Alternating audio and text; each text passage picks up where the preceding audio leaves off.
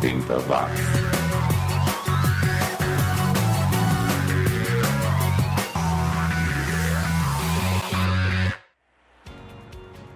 Subiu, tá na rede mais uma edição do 80 Watts, o podcast mais 80mente correto do planeta. Eu sou o Xi e tô de volta com mais uma horinha só com os artistas que o mundo esqueceu ou nem conheceu. Muito obrigado a você que me acompanha via download ou streaming. Venha de onde vier, seja como for. É muito bom contar com a sua companhia e juntos nós vamos curtir essa edição que traz artistas suecos, alemães e canadenses, entre outros.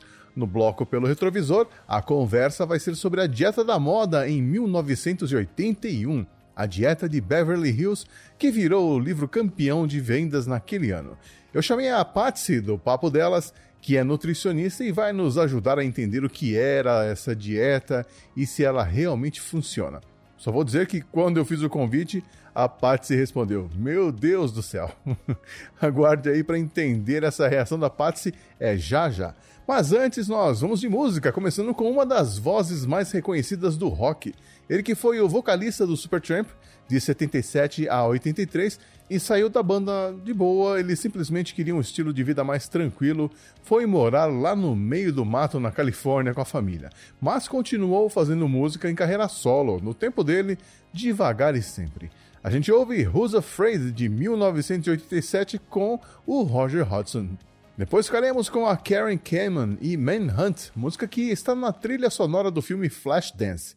Ela já nos deixou, ela faleceu em 2020, e a Karen, que era amiga de outra Karen, a Karen Carpenter, inclusive chegou a dar testemunhos em um documentário sobre a vida da Karen Carpenter. E como dizia a música dos Carpenters, We've Only Just Begun. A gente está só começando mais uma edição do 80 Watts. 80 watts.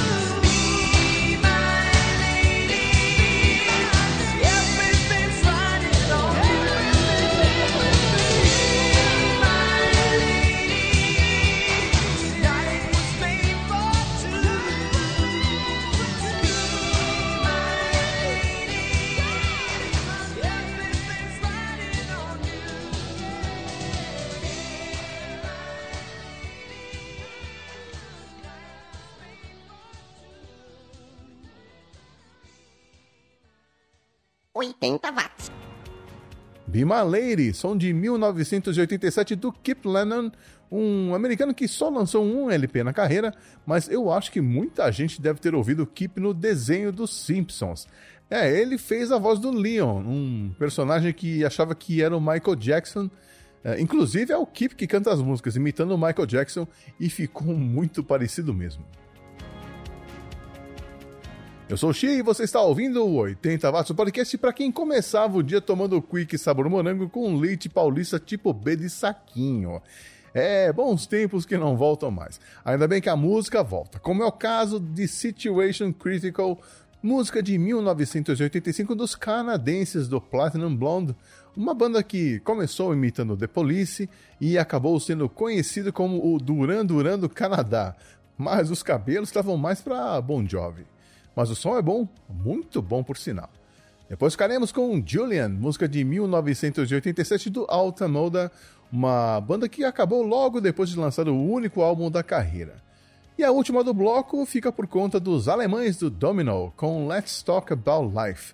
Vamos falar sobre a vida. Mas vamos falar também sobre o videoclipe dessa música, que é um show de horrores do figurino da banda até os efeitos especiais, tudo muito ruim. Mas pelo menos a música é boa, confira aí. 80 watts.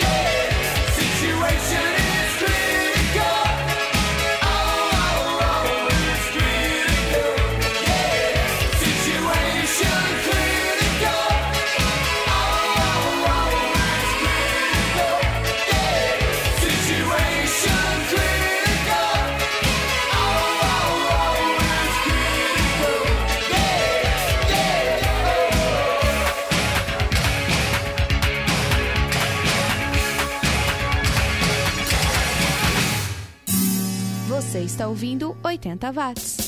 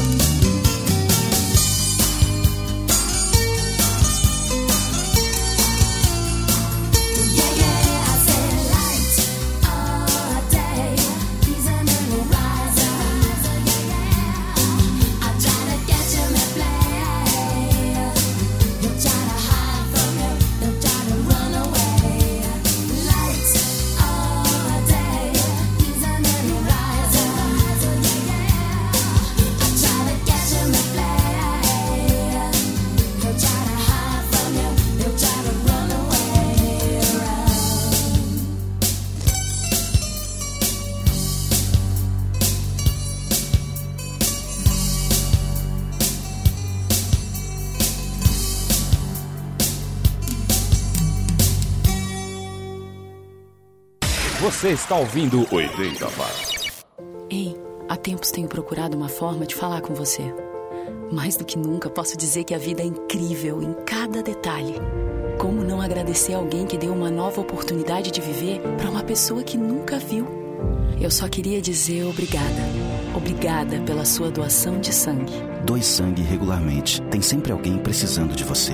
Procure o Hemocentro mais próximo e seja um doador. Saiba mais em saúde.gov.br barra doe sangue. Ministério da Saúde. Governo Federal.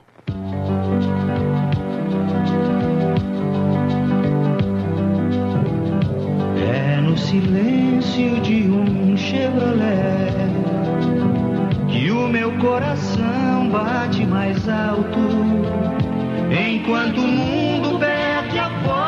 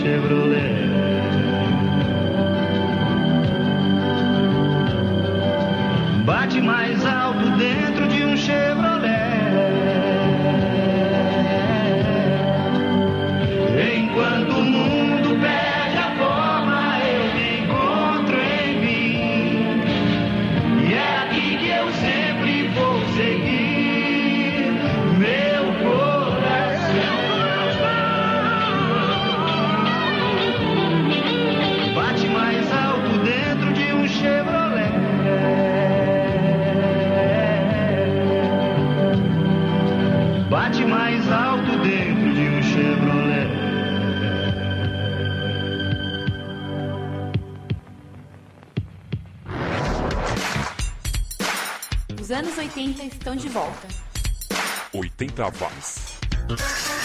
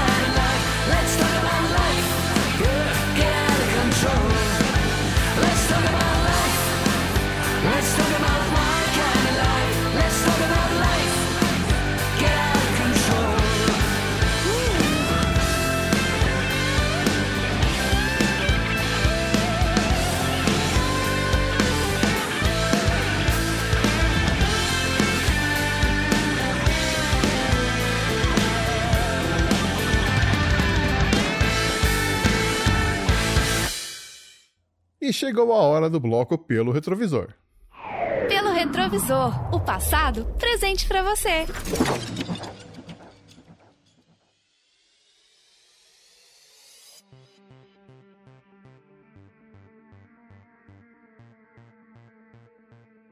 As dietas para emagrecer não, não são um fenômeno recente. Essa busca eterna do ser humano por um corpo considerado mais desejável, mais atraente, mais saudável, faz com que de tempos em tempos apareça uma dieta que acaba virando moda e seja adotada indiscriminadamente, mas que quase sempre acaba sendo uma solução de curto prazo e que coloca em risco a saúde das pessoas. E nos anos 80, a preocupação com o visual virou quase uma obsessão. Não é por acaso que as duas maiores revistas brasileiras voltadas para a saúde, estética e fitness tenham surgido nessa década. A Boa Forma, em 1984, e a Corpo a Corpo, em 1987.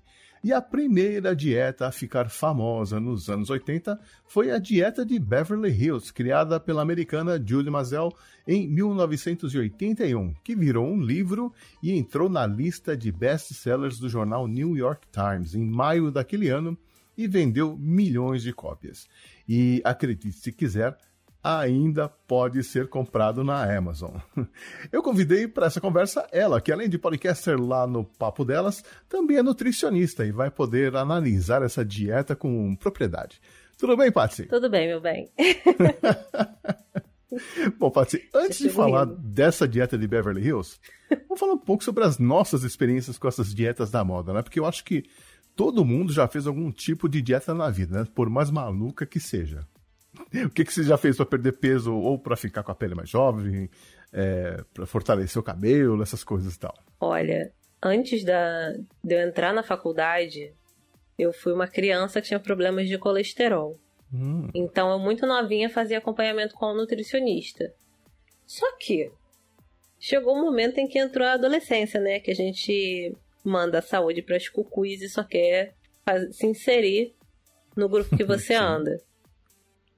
É horrível. E assim, o- as meninas da minha escola, elas tinham um corpo mais de adolescente. Eu tinha um corpo mais de adulta. Hum. Só que eu não tinha noção disso. Aí, parceiro, eu inventava cada merda. Eu inventava cada merda. Eu lembro que teve uma vez que eu eu só comia até as 6 horas da tarde. E aí eu ficava sem comer, assim, sem controle nenhum, sem acompanhamento de profissional nenhum. Eu tirava assim da minha cabeça a- as teorias loucas. E aí eu ficava sem comer, não podia comer nada depois das 18 horas. E, e aí eu ficava assim até o dia seguinte. E no dia seguinte eu acordava como se nada tivesse acontecido. Só que tudo que eu ia comer, eu comia numa quantidade muito pequena. Uma quantidade que hoje em dia eu sei que é pouco. E assim, consequentemente eu emagrecia, mas eu não emagreci de maneira saudável. Uhum. Eu tive princípio de anorexia. Nossa. Foi, foi muito ruim, porque tem diversas formas de você desenvolver o quadro. Tem pessoas que param de comer e acabou. Tem pessoas que se tornam escravas da balança. Eu tinha me tornado escrava da balança. Eu, pra você ter noção, eu acordava, aí fazia xixi e tal, me pesava, tomava o café da manhã e me pesava de novo pra saber quanto eu tinha ganhado de peso depois de comer. Ô, louco. E eu fazia isso o dia inteiro depois de cada coisa que eu comia. Meu Deus, vira uma obsessão. Exato. E aí eu ia reduzindo as coisas que eu comia, porque eu queria me pesar na balança depois da refeição sem ter alteração de peso. E, e foi assim, foi um período bem, bem ruinzinho, porque eu não, não fazia isso de uma maneira consciente. No começo eu olhava por curiosidade, depois aquilo foi se tornando mais forte do que eu. E ter esse controle se tornou parte da minha rotina. Uhum. Aí a minha mãe começou a reparar que isso estava acontecendo. E isso foi muito importante, porque foi a partir dela que eu consegui ter noção sobre isso e aí eu comecei a tratar. Entendi. Aí eu consegui me livrar disso. Por quê? Porque se você não tratar, e principalmente meninas, né? Meninos também são acometidos, que normalmente esse quadro se desenvolve na adolescência. Uhum. Mas se você não tratar, você vai entrando em estado de magreza e seu IMC vai ficando muito, muito baixo, muito baixo, muito baixo. Meninas param de menstruar. É um quadro bem, Sim. bem É difícil. horrível. O tratamento ele é longo. Uhum. A minha sorte foi que a minha mãe observou isso. Eu tinha chegado nesse nível de comer um pão e me pesar. E eu não tô exagerando. Eu comia, na verdade, eu não comia um pão, né? Eu comia meio pão sem miolo, sem recheio, Meu Deus. comia e me pesava. Essa é uma relação muito nociva, né? Que a gente desde É. criança aprende a ter com comida, né? E, e se você tem uma mãe que também já cresceu assim, é, fica muito mais difícil você não seguir o mesmo caminho, né? Exato. A minha sorte é que a minha família tem uma alimentação muito saudável. E aí a minha mãe, ela sempre foi muito, muito ativa fisicamente e tal. Tanto que a, a minha mãe, ela tem obesidade, só que ela tem problema de tireoide. E ela, ela é muito ativa. Eu ficava assim, de cara. Ela, ela sempre teve pique de, de blogueirinha fit, sabe? Na época esse conceito não existia. Mas, mas ela sempre foi muito. Ela fazia muito exercício, ela malhava, ela fazia é, exercícios na água, tudo assim, todos os dias. Só que ela, ela tinha uma um hipotireoidismo completamente descontrolado que os médicos não diagnosticavam. Porque ela fazia exame de sangue e os níveis dos hormônios tireoidianos dela estavam normais, tecnicamente. Ela teve que fazer exames de imagem. Teve um médico que virou e falou assim: Cara, não, seu estilo de vida, sua alimentação, ela, ela não condiz. A gente vai ter que fazer outros exames para investigar o que estava acontecendo. Aí passou alguns exames de imagem. Aí veio o diagnóstico. E é um hipotireoidismo forte, entendeu? Hoje em dia ela, ela conseguiu controlar mais o peso dela. Ela já perdeu bastante peso desde que ela começou a fazer o tratamento com os hormônios certinho. Já tem anos que ela, ela faz esse tratamento. Mas lá em casa a alimentação sempre foi muito, muito saudável. A gente não é de comer fritura. A gente come muitas hortaliças, sempre foi frequente as hortaliças. Não é muito de, de comer embutido. Tanto que hoje em dia eu não, não posso comer nada muito gorduroso, que eu passo mal. O meu, meu organismo ele é adaptado para para comer pouca gordura, tudo isso, porque é natural do, de como eu cresci. Então, a minha sorte foi que eu tinha esse background dentro de casa. Porque quando meus pais identificaram essa, essas coisas, principalmente a minha mãe, porque a minha mãe fica, minha mãe é, é dona de casa, ela começou a identificar esses padrões, ela começou a interferir, ela começou a falar comigo, ela me, leva, me levou no médico, tudo isso. E ela começou a conversar comigo sobre mostrar que eu não estava comendo nada que realmente fazia mal e eu não comia em quantidades exageradas. Então foi um trabalho assim, em grupo. E eu tenho certeza que foi por conta desse tipo de situação que hoje em dia eu me tornei nutricionista. Verdade. Acho que a influência. Você viu o resultado disso, não? Você sabe o que, a, a- de que diferença a informação faz, né? Exatamente. Porque minha mãe nunca foi de tirar nada da cabeça dela. Minha mãe sempre foi de procurar profissionais capacitados. E, e isso fez muita diferença. Tanto que quando eu tinha problema de colesterol, lá eu tive problema com criança, que eu comia muito biscoito, essas coisas assim, quando eu era bem pequena. Que diagnosticou esse problema, minha mãe, ela não ficou, tipo, procurando chazinho disso, não sei o que, de não sei o que lá, indo pro senso comum. Não que o senso comum esteja de todo errado, não. A gente, nas pesquisas científicas, a gente observa que tem muita coisa do senso comum e quando você vai analisar cientificamente, tem um- uma base científica boa ali. Uhum. Mas ela nunca foi de só ir pro senso comum. Beleza, dizem que isso aqui ajuda, aquilo ali ajuda, beleza. Ela fazia e também tava ali no, no médico, tava ali no nutricionista, né, no endocrinologista, foi em todo mundo. Falava, tipo, ah, chá disso realmente funciona? Pro profissional dizer se funcionava pra ela poder usar. Entendeu? E aí, Uhum. sempre teve muito isso. Minha mãe nunca foi do achômetro. Ah, isso é muito legal. Ela sempre foi de perguntar, olha, isso aqui tem, tem, tem realmente funciona? Isso aqui até porque minha mãe, ela queria ela queria ser cientista, Uhum. né? Ela queria ser da- das ciências. Ela não foi por causa da gente, porque a gente nasceu. Eu não diga isso, mas sim, eu entendi. É. entendi. não, mas foi. É sério. Minha mãe nem queria ser mãe. Poxa vida. Sou pesado, né? Mas não é pesado, Pesado não. Não, isso. não é pesado. Porque quando a gente fala assim, parece que, que é uma coisa ruim, qualquer coisa do gênero, sabe? Mas não é. Ela. ela uma- várias vezes a gente conversava sobre projetos pro futuro, o que, que eu queria da minha vida e tal, e ela conversava. Ela, ah, Patrícia, eu, eu não tinha vontade, não era uma coisa que fazia parte dos meus planos. E. Só que assim, casei com seu pai, seu pai queria muito ter os filhos dele, né? Aí ele, a gente conversou e tal, não sei o que. Aí ela decidiu realmente ser mãe. Mas nunca foi algo que tava no, na linha de, de projeção da vida. Ela não queria ser mãe. Não, não foi nada de surpresa, entendeu? Ela quis engravidar e ela engravidou. Sim, não foi acidental, mas. Não, foi programado. Exato, entendi. Mas eu não tava nos projetos. Pô, mas nem todo mundo tem os pais que você teve, né? Então, vira e mexe, aparece alguém aí passando mal porque seguiu uma dieta maluca, que ouviu uma amiga da amiga, da vizinha falar que isso funcionava e acaba se dando mal, né?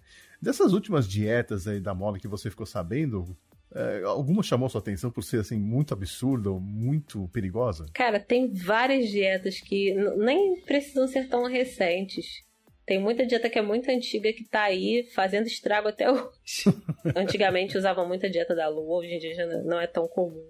Tem a dieta, essa, pessoal, ó, 200 anos e o pessoal segue repetindo que é a do Hospital do Coração. Nossa, falar? não conheço, não. É uma dieta que é só de sopa. Não é a dieta da sopa, é a dieta do Hospital do Coração. Porque tem toda uma dinâmica lá que você tem que seguir, mas você só pode comer sopa não sei quantos dias. Aí depois você pode comer o que você quiser. Fica nessa. É, restringe, restringe, restringe, libera. Restringe, libera. Isso não é, não, não é uma coisa saudável. Tem. Não.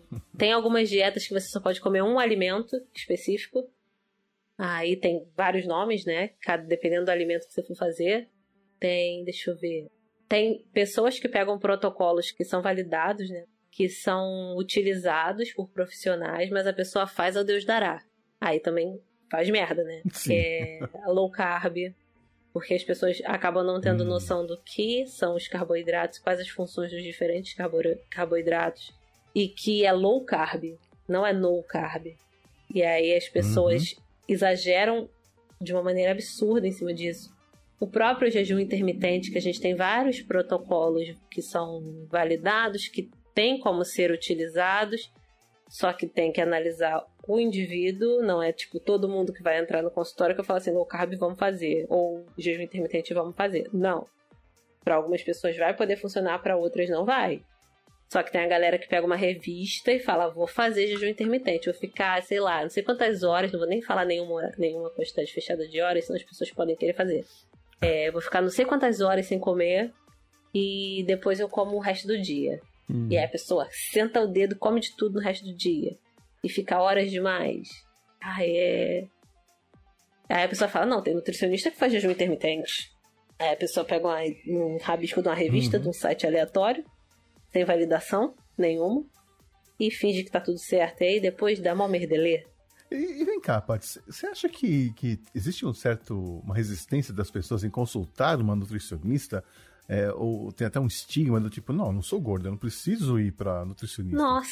Você, você sente isso das pessoas? Porque é uma coisa tão simples, né? Você faz uma consulta, a pessoa vai fazer uma série de exames e vai recomendar uma sequência de, ou alguns alimentos que caem melhor pra você ou não, e, e vai planejar junto com você uma dieta. Só que muita gente tem resistência com, com isso, né? Demais. E, e não é nem só por essa questão que você falou.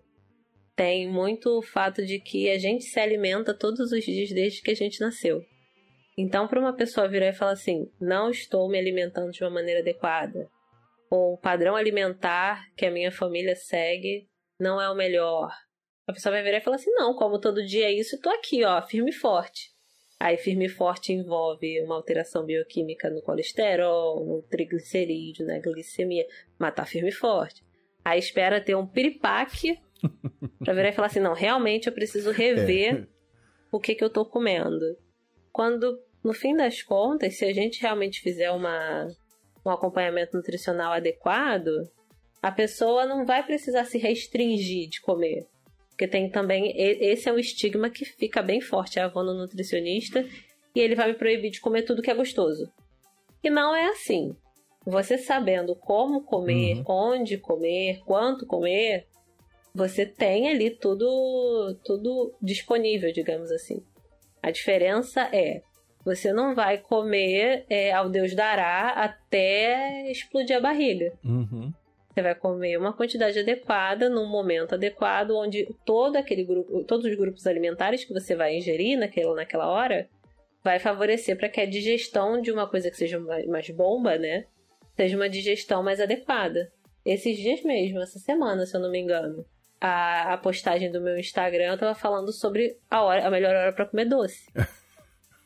Que é uma coisa que, nossa, nutricionista, não sei o que, vai proibir. Se eu passar perto de um chocolate, eu vou ter que sair gritando e correr pelado. Não é assim, entendeu? Tudo, tudo tem. A gente tem que saber como comer. Tanto que eu entendo que as pessoas usem muito o termo dieta, mas eu no consultório não uso o termo dieta. Quando eu faço as postagens do, do Instagram, eu até cito a dieta disso, dieta daquilo, porque é o mais comum, é o que as pessoas se identificam mais rápido. Uhum. Mas no próprio consultório eu nunca falo dieta, porque não é. Eu trabalho com reeducação alimentar. É você saber comer. Uhum. Você sabendo comer, você pode comer de tudo. Você pode comer pizza, você pode comer chocolate, você pode comer sonho, você pode comer hambúrguer. Quer dizer que você vai viver de pizza, chocolate, sonho e hambúrguer? Não. Mas você vai saber que existe a opção. Que nenhum deles vai ter que ser um vilão. Uhum.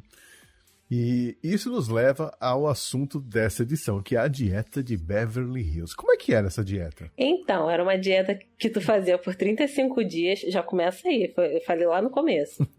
que tem essas dietas que só podem ser feitas por poucos dias, senão você tem um piripaque. Aham. E aí, essa dieta tu faz por 35 dias. Aí ela é dividida em três momentos. Mais uma vez, eu não vou falar quantos dias, porque senão o pessoal vai falar assim: ah, nutricionista tal falou dessa dieta, citou como faz, eu vou repetir. Então vamos deixar bem claro, não sigam essa dieta. Exato. Então, Eu, eu sempre tenho muito cuidado com relação a isso, porque para pegar um pedaço do que eu falei e transformar numa outra coisa Uhum. é muito complicado, porque vai virar e falar assim: ela é um profissional capacitado e disse isso, mas não vai ouvir todo o resto. Uhum. Mas como que ela consiste? São 35 dias, beleza. E ela é dividida em três partes. Na primeira parte, que dura X dias, a pessoa vai comer só fruta. E aí ela faz uma lista de alimentos, que, de frutas que podem ser consumidas, e é só isso. Com ênfase no abacaxi, né? É, porque o abacaxi tem uma enzima que realmente ajuda na digestão. São X dias comendo só frutas, X dias onde você para de comer fruta e come só cereal e, seus derivados, né? Pão, arroz, é, macarrão, massas em geral, não, não, não, não, não, não. E o resto dos dias onde você vai comer os alimentos mais proteicos, carnes, ovos, leites, esse tipo de coisa. Só aí já começou vendo muito errado. Por quê? A pessoa só considerou carboidrato e proteína, que se dane os lipídios. E esses são os três macronutrientes iniciais que a gente tem que cuidar quando a gente vai se alimentar. Existem cálculos de percentual de quanto você tem que ingerir por dia desses três grupos para que você tenha uma distribuição adequada de nutrientes. Ela ignora lipídio desde o começo. E na primeira fase, nos primeiros dias lá da dieta, ela ignora lipídio e proteína. Você que se vire só com fruta, Uhum. que vai te dar fibra e carboidrato, Uhum. entendeu? E isso já tá tudo errado. Ela, ela partia do princípio de que as frutas são fontes de minerais e, e vitaminas, ok, realmente são. Mas você não vai viver só disso. As proteínas elas têm função no nosso organismo de construção de tecidos, digamos assim, não só de tecidos, mas assim resposta imunológica. Tudo que tem função de construção, seja uma pele, um cabelo, um receptor de, de alguma célula, um- uma resposta imune, seja uma célula T, uma, uma célula B, uma célula de resposta imunológica, tudo isso tem que ser feito a partir de proteína. E aí você enche a pessoa de fruta, porque tem vitaminas e minerais, mas tem uma contagem baixíssima de proteína. E ela fica vários Uhum. dias se alimentando só disso, já tá tudo errado. E tem outra coisa também. Não, não tem uma quantidade a ser consumida. Você pode comer quanto você quiser daquele tipo de alimento. Sim. É outro erro. Você pode comer à vontade, não tem caloria máxima, nada disso. E aí tá tudo errado de novo, por quê? Excesso de açúcar vai fazer com que você tenha ali um aporte calórico maior. E esse- essa caloria extra, ela vai ser convertida em, armaz- em armazenamento de energia, que é gordura. O açúcar, ele co- consegue ser convertido em gordura também. Entendeu? Uhum. E, e ela ficava nessa. Ela falou que podia e tal. Aí depois você ia pra segunda fase, onde você tirava as frutas, mas você entupia a pessoa de cereal. Mais carboidrato. Uhum. E só depois você tirava tudo e aí entupia a pessoa de proteína. Uhum. E fazia isso por 35 dias, porque mais de 35 dias fazia com que você tivesse falência de, de energia, que você tivesse um piripaque. Não tem nem pé nem cabeça, né? Porque a, a criadora da dieta ela não era médica nem nutricionista, né? Não era médica, não era nutricionista, não era nutróloga. Na verdade, ela era aspirante atriz, foi para Los Angeles tentar a carreira, não deu certo e na volta para casa dela ela criou esse sistema e abriu uma academia e começou a fazer sucesso entre as mulheres. Porque eu acho que realmente vai ser um choque pro seu corpo e você, o corpo responde de alguma forma, né? Ou é, perdendo peso, ou sentindo, dando uma descarga de energia maior por causa do- da frutose, sei lá. E aí ela começou a fazer um nome e ficou famosa. E aí publicou esse livro. Sim. Mas coisa assim, você está falando dos perigos, né, de seguir essas dietas sugeridas por pessoas que não têm formação profissional. Então, é, a gente tem que tomar muito cuidado com isso. E né? assim, pelo, pela forma como ela viveu, a gente sabe que ela, ela foi uma pessoa ótima em administração. Ela Uhum. soube administrar muito bem a imagem dela, ela soube administrar os ganhos financeiros dela, ela conseguiu converter isso num, como numa academia, né? Sendo dona de uma, de um estabelecimento. Isso ela fez muito bem. O problema é que ela baseou isso tudo Uhum. numa informação errada. É- seria o mesmo que, por exemplo, Uhum. ah, eu sou nutricionista. Eu não tenho capacitação para ensinar ninguém a fazer exercício físico.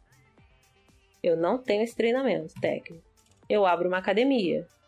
Se eu abrir uma academia e eu quero ser Uhum. administradora, dona, o que for ali, beleza. Se eu tentasse ser administradora, pro- provavelmente faria um pouco de merda também, porque eu não, não, não sou formada em administração. Mas eu poderia ser dona. Agora é diferente de eu Uhum. comprei a academia, a academia tá no meu nome, eu vou virar professora, eu vou virar personal trainer. Eu vou fazer um monte de merda. E assim, pelo, pela forma como ela viveu, a gente sabe que ela, ela foi uma pessoa ótima em administração. Ela soube administrar muito bem é, Uhum. a imagem dela, ela soube administrar os ganhos financeiros dela, ela conseguiu converter isso num, como numa academia, né, sendo dona de, uma, de um estabelecimento. Isso ela fez muito bem. O problema é que ela baseou isso tudo numa informação errada. Entendeu? Uhum. E ela foi pra essa pegada. Ela queria seguir uma coisa na vida, não deu certo. Ela fez um livro com informações que ela aplicou nela e que ela disse que nela funcionavam. E aí ela escreveu e resolveu vender como se aquilo fosse uma verdade absoluta. E aí já entra num outro erro, porque mesmo se isso tivesse funcionado com ela, o que eu sinceramente não acredito que tenha funcionado, porque se ela teve que definir 35 dias, foi porque depois de 35 dias ela passou mal. Uhum. Porque foi um valor muito quebrado. Tentativa e erro. Exato. E assim, isso ela fez baseado no organismo dela. A alimentação, uma alimentação feita com- por um profissional, não é tentativa e erro, é ciência. E aí não dá pra simplesmente virar e falar funcionou com Beltrano, vai funcionar com todo mundo. O mais comum, inclusive a, a fonte principal da galera fazer um monte de dieta doida, de revista, de site, de um monte de coisa, é a galera leu, falou assim: ah, funcionou com a Beltrana, vou fazer também. E o que serve pra pra um não serve pra outro, necessariamente. Uhum, com certeza. E essa dieta foi atualizada, né? Teve alguma mudança significativa que melhorou pelo menos um pouquinho essa dieta? Atualizaram, deu uma melhorada, mas depende. É agora que entra o abacaxi? Não, é, a questão do abacaxi é principalmente por causa da bromelina, que é uma enzima que realmente é boa pra, pra digestão. É usado até pra amaciar carne. Sim. Só que tem que ser colocado na carne por pouco tempo, porque se você deixar muito tempo, começa a deixar a proteína muito, muito mole. Derrete a proteína, Isso, né? Isso. O mamão também faz isso, né? É, e assim, mas a bromelina ela é muito ela é muito forte, assim. Ela é bem forte. O mamão faz também, mas a- o abacaxi, se eu não me engano, ele é mais concentrado. Uhum. E é- tanto que tem remédio pra pra fígado. Quando a gente come gordura e passa mal. Sim. Tem aqueles coquetéisinhos que tem o heparema, o heparema é feito com boldo, né? Aham. Mas tem um outro que é hipoclérito. Hipoclérito com bromelina. É com Uhum. bromelina. Isso, porque ajuda, facilita a digestão. Só que assim, ela simplesmente pegou essa informação e falou assim: então você pode comer abacaxi todos os dias na quantidade que você quiser. E isso tá errado. Claro. E aí, quando atualizou, o que que, que, que eles atualizaram? Continua 35 dias, tem aquela, aquela determinação de começar comendo só, só fruta, aí tinha um dia específico que a pessoa pode comer ameixa, morango, aí tem um outro dia específico que a pessoa só pode comer melancia. Aí tem um outro dia que a pessoa só pode comer uva ou cereja ou um doce. Meu Deus. É. Aí tem um dia aqui, outro ali, onde a pessoa pode comer proteína. E tem um dia ou outro que a pessoa pode comer o que quiser. Uhum. Eles já fizeram assim. E tem uma outra regra que eu fiquei meio, meio abobada, que era a relação de misturar é, macronutrientes, que é sempre só proteína e carboidrato. Lipídio que se dane. Aí fala que as gorduras, né, os lipídios, é, podem ser combinados com, com proteína, mas não com carboidrato, sendo que assim, carnes em geral têm um aporte já de lipídio. Então, só que se você comer, você começa comendo carboidrato. Se por acaso você resolver comer carne, proteína, né? Aí você tem que parar de. Você não pode comer mais fruta. As fontes de carboidrato você não pode mais comer. E a partir dali é só proteína. até o fim do dia. E, e vai e vai nessa nessa base, assim. É, pode comer pode comer tudo entre aspas, mas se você por acaso sair de uma fruta e quiser ir para outra, você tem que esperar duas horas. A sensação que dá é que eles pegaram as críticas que foram feitas, falaram com as pessoas que estavam seguindo a dieta, falaram que falaram quais eram as dificuldades e eles meio que adaptaram para deixar a coisa mais é, praticável, né? Mas o objetivo era ainda atingir o maior número possível de pessoas e deixa para lá a, evidência científica, né? Porque também continua não fazendo muita lógica, não tem muita lógica, né? Exatamente. E, e eles sempre. Mas isso não só essa dieta. Dietas milagrosas em geral, eles partem do princípio de que você vai perder muitos quilos em, em pouco tempo. Aí esse daqui especificamente, a mulher fala que você conseguiria perder de 4,5 kg até quase 7 quilos em em cinco semanas, né? Em um mês, mês, um mês e pouquinho. É muita coisa. E para isso você teria que. É, e pra isso você teria que se matar ali de comer um monte de coisa tudo desregulado. Sendo que é assim, se você tem um metabolismo padrão, e aí quando eu digo padrão, eu tô me referindo a um metabolismo que não tenha, por exemplo, uma alteração tireoidiana que dificulta a perda de peso. Se você tem um, um organismo padrão, sem complicações muito específicas que possam lentificar esse processo de perda de peso, você fazendo exercício certinho e tendo uma alimentação adequada, dá para você emagrecer em média, assim, uns 4 quilos. Às vezes um pouquinho menos, se uma pessoa que tem um metabolismo um pouco mais acelerado, um pouquinho mais. Mas isso comendo direito.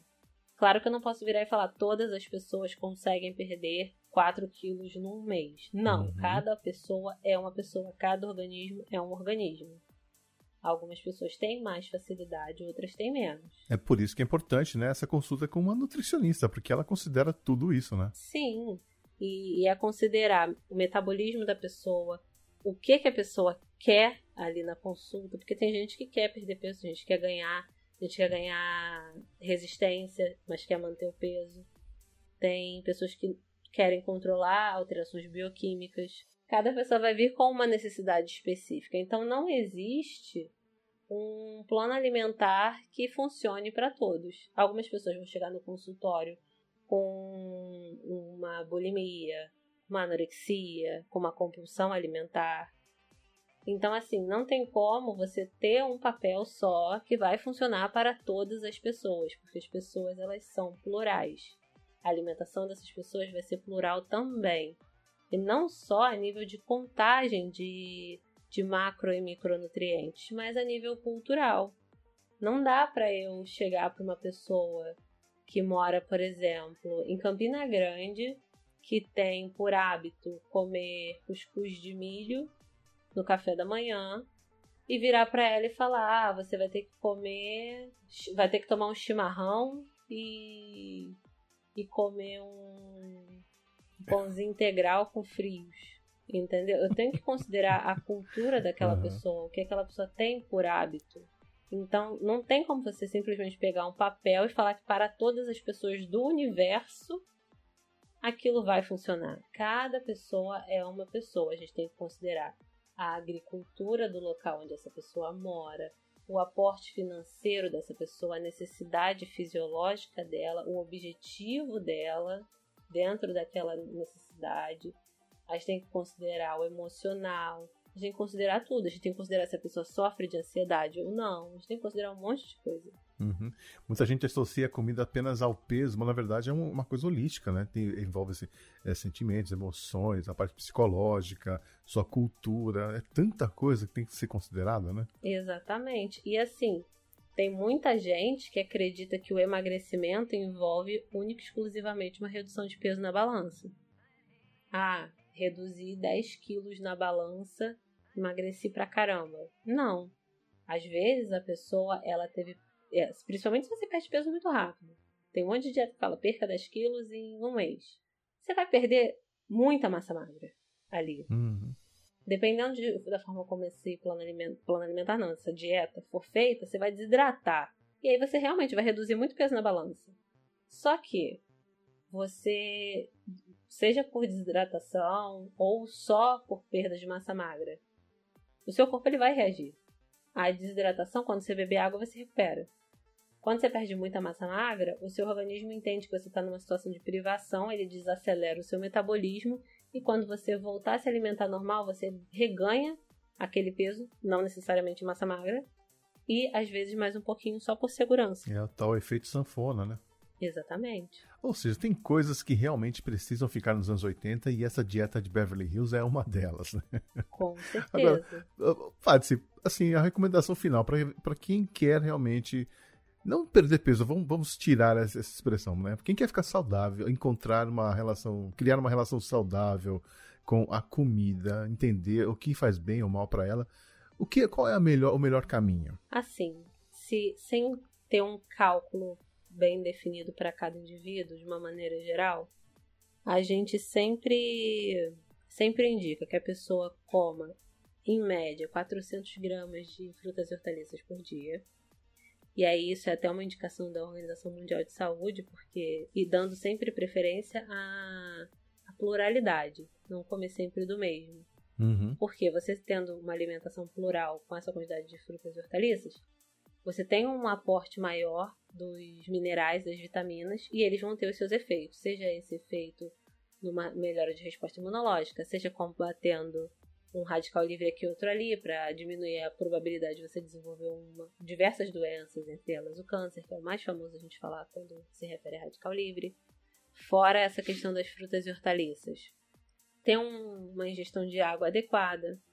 E aí a gente tem um cálculo de 35 ml por quilograma de peso para cada pessoa saber quanto ela precisa de água por dia respeitar os grupos alimentares, a pessoa não tem que restringir grupos alimentares para ter uma alimentação saudável, ela pode comer ali sua leguminosa, seu cereal, sua proteína, o seu, sua hortaliça, sua fruta, não precisa tirar um grupo. Uhum. Até para quem faz, por exemplo, low carb, você não precisa excluir os cereais, por exemplo. Tem gente que achava fazer low carb, não vou comer mais macarrão, não vou mais comer arroz, não vou comer pão. Você está excluindo todos os grupos dos cereais, todos os alimentos do grupo dos cereais. Não tem necessidade de você excluir. Você pode trabalhar com reduções. Prestar atenção no comer. Isso é, além de ser, é mais do que uma recomendação a nível de, de composição alimentar. Mas prestar atenção ao comer. Porque quando você come prestando atenção no que você está fazendo, você come mais devagar. Você aproveita aquele momento. E comer é uma coisa prazerosa. A gente tem que curtir aquele momento. E isso dá tempo do seu estômago comunicar ao seu cérebro que você está saciado. Sim. E aí você come menos. Com certeza. Essa história de comer assistindo série de TV é muito nocivo. Principalmente se for um, uma série né, que mexe com o seu emocional. Pô. Sim, até porque o emocional ele influencia na alimentação. Não só no sentido de, ai, tô ansioso, eu vou, vou comer alguma coisinha que eu vou mastigar alguma coisa só para poder ajudar a controlar essa ansiedade. Não só isso. Tem pessoas, por exemplo, que desenvolvem hábitos que no, no fim das contas não são saudáveis, mas que o gatilho é muito indireto, digamos assim. A pessoa tá trabalhando, aí ela fica entediada, aí ela tem o hábito de encontrar um amigo do trabalho, lá de, outra, de outro setor, do mesmo setor, e aí eles vão na, na cantina comer um negocinho juntos para poder conversar, para relaxar. E aí faz isso todo dia. Aí todo dia a pessoa come uma besteira muito pesada naquele horário. Não que ela não possa parar para conversar com um amigo, mas talvez procurar outra coisa para fazer. Entendeu? E isso também é ligado ao emocional. Porque foi o tédio que gerou. A nossa relação com comida envolve muita coisa, né? Não é só gostos e preferências, não. Tem muita coisa. Inclusive é, memória afetiva, né? Que tem muitos casos, tem pessoas que não conseguem largar certos hábitos por conta desse tal vínculo emocional, vínculo afetivo, né? Sim, porque o comer, apesar de ser uma coisa muito mecânica, a gente faz desde que a gente nasceu, a primeira coisa que a gente faz quando nasce depois de chorar é mamar. É uma coisa social. Todas as nossas comemorações envolvem comida. Uhum, sim. Tudo, aniversário, Natal, Ano Novo, formatura, tudo envolve uma mesa de comida. O comer ele é associado ao prazer, ao social, porque é natural da gente estar tá em volta de uma mesa comemorando uma coisa. Então a gente tem, a gente cria esse hábito de estar ali com a comida sempre perto. A única questão é que a gente precisa ter consciência do que que a gente precisa comer e do que que a gente quer comer também. E se a gente quiser uma coisa seja mais pesada, a gente ter consciência de quanto a gente pode comer daquilo sem que isso tornar um problema. Porque o problema não é comer, é saber quanto comer, quando comer. Exato. E ninguém melhor do que uma nutricionista, um profissional da área, para ajudar você a entender isso, né? A a fazer esse, montar esse quebra-cabeça do que é você e a sua relação com a comida. É isso? E desmistificar o tanto de mentira que a gente está aí há anos sendo bombardeado. Então, resumindo esse episódio, não sigam a dieta de Beverly Hills, que é uma furada. Você vai estar pondo a sua saúde em risco. Fale com profissionais né, que entendem do babado. E pensem, repensem sua relação com comida. Acho que é isso, né, Paty? Sim, e sempre que alguém aparecer com uma dieta que vai resolver o problema de todas as pessoas, desconfie. Porque aí é aquela máxima que a nossa mamãe sempre falou: você não é todo mundo. É isso aí. Bom, Paty, muito obrigado pelas informações, pela conversa. E o ouvinte que quiser te acompanhar nas redes sociais ou no podcast, onde pode te encontrar? Então, no podcast, vocês me encontram no Papo Delas Podcast. E aí, em todas as redes sociais, vocês conseguem encontrar, só colocar isso bonitinho. Twitter, Instagram, Facebook. É, temos agora um canal no Telegram dos Ouvintes Incríveis. E numa abordagem mais profissional, né, mais voltada para a nutrição, eu tenho um Instagram chamado A Patrícia Severo. Também tem uma página no Facebook que eu compartilho informações lá também, que é o Patrícia Severo Nutricionista. Pelo retrovisor, o passado presente para você. Você está ouvindo 80 watts. De volta à música, a gente fica agora com três bandas de metal bem legais, porém desconhecidas. Começando com o Jameson Raid, banda que vinha da mesma cidade do Judas Priest, Birmingham, na Inglaterra. Straight from the Butchers, som de 1980. Depois teremos o Heavy Load, banda sueca que vinha lá de Estocolmo e que em 1982 lançou Still There Is Time, no segundo álbum da carreira. A banda acabaria em 1985, tentaria voltar em 1987, chegando a gravar um álbum que nunca foi lançado. Uma pena, a banda era boa. E o mesmo pode ser dito do Blitzkrieg, outra banda inglesa, mas essa continua em atividade. A gente ouve Pull the Trigger, som de 1985 do álbum de estreia, que tinha uma capa bem amadora. Eles tinham um mascote que era um tipo de demônio com asas de morcego e rabo de cobra no lugar das pernas. Era um desenho bem tosco. Pelo menos o mascote foi melhorando com o passar dos anos. No último disco deles de 2018 tem uma versão de Schools Out do Alice Cooper que ficou bem legal. Vamos lá então, um bloquinho heavy metal clássico aqui no 80 watts. 80 watts.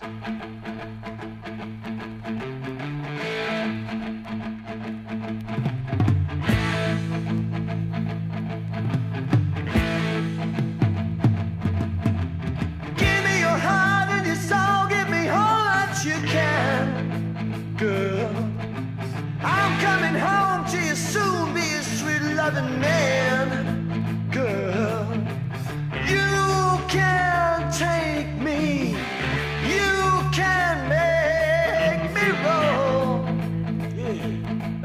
Soul.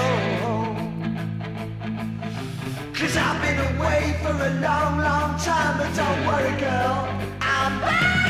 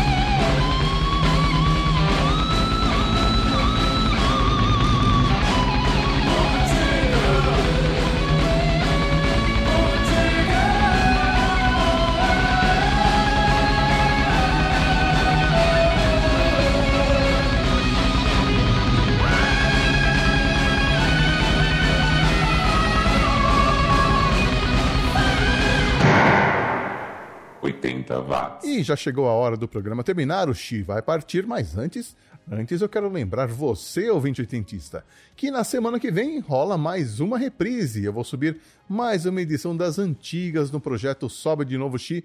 Desta vez vai ser a edição 150 lá de 2016. E é interessante porque eu dei uma notícia falando que a Netflix iria lançar uma série chamada Stranger Things. Olha só. Parece que faz décadas que a gente viu a primeira temporada da Eleven com a molecada, né? E na última semana deste mês eu trago mais uma edição do Resumo do Som, o podcast da família 80 Watts, que se dedica a contar as histórias por trás dos hits dos anos 80. E a canção da vez é uma espécie de resposta a outra canção, e fez sucesso apenas quando foi regravada pela terceira vez, ajudando a salvar a carreira de uma das maiores roqueiras da história da música. Ah, e tem a palavra rock and roll no título. Sim, é ela mesma, I Love Rock and Roll, a versão da Joan Jett, que fez sucesso em 1981. Peraí, versão? Como assim? É, a música não é dela não. Ouça o resumo do som na última semana desse mês para saber mais. Bom, e o que teremos para finalizar a playlist de hoje? Deixa eu ver aqui nas minhas anotações. Ah, vamos começar com o Jungle Pop do Salem 66, banda lá de Boston, grande Boston, que lançou essa música em 1985, Love and Truth. Depois ficaremos com os alemães dos Stimmen Still, as vozes do silêncio, com Morgenstern, a estrela da manhã, eu acho, som de 1987 do último álbum do grupo. E fechando a conta, passando um pano nas mesas e trancando a porta, teremos os ingleses do Blood and Roses e Tomorrow, som do último álbum deles de 1985. Valeu pela companhia em mais uma jornada pelos 10 anos que mudaram o mundo. A gente se vê na semana que vem. Se puder, fique em casa e ouça mais podcasts. Até lá.